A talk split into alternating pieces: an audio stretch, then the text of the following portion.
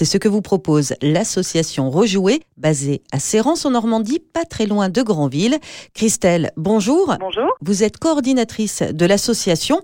Alors, vous, vous récupérez des jouets et vous leur offrez une seconde vie. Tout à fait, c'est vraiment euh, effectivement le point de départ euh, de nos activités, la collecte de jeux, de jouets auprès des habitants. Donc ils viennent euh, nous les déposer dans nos locaux et à partir de là, une équipe de bénévoles s'attelle à les trier, à les revaloriser pour qu'ils puissent connaître une seconde vie.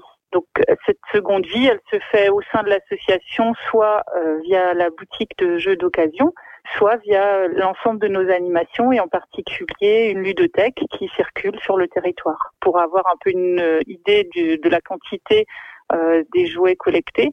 Donc à titre d'exemple, en 2019, on avait collecté deux tonnes euh, de jouets. Alors ces jouets, une fois que vous les avez euh, récupérés, on précise quand même, il faut qu'ils soient en bon état.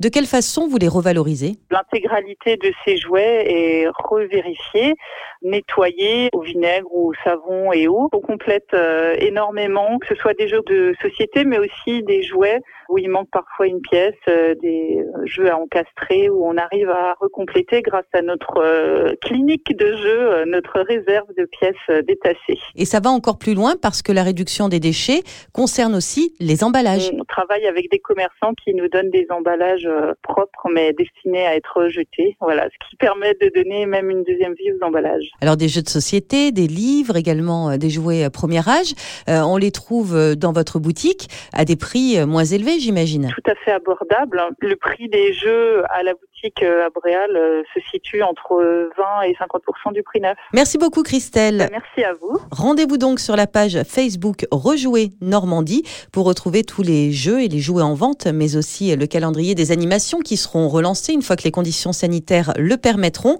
D'autres associations du même type existent. Il y a une dizaine de structures en France spécialisées dans la revalorisation des jouets, notamment en Seine-et-Marne ou encore en Bretagne et en Alsace.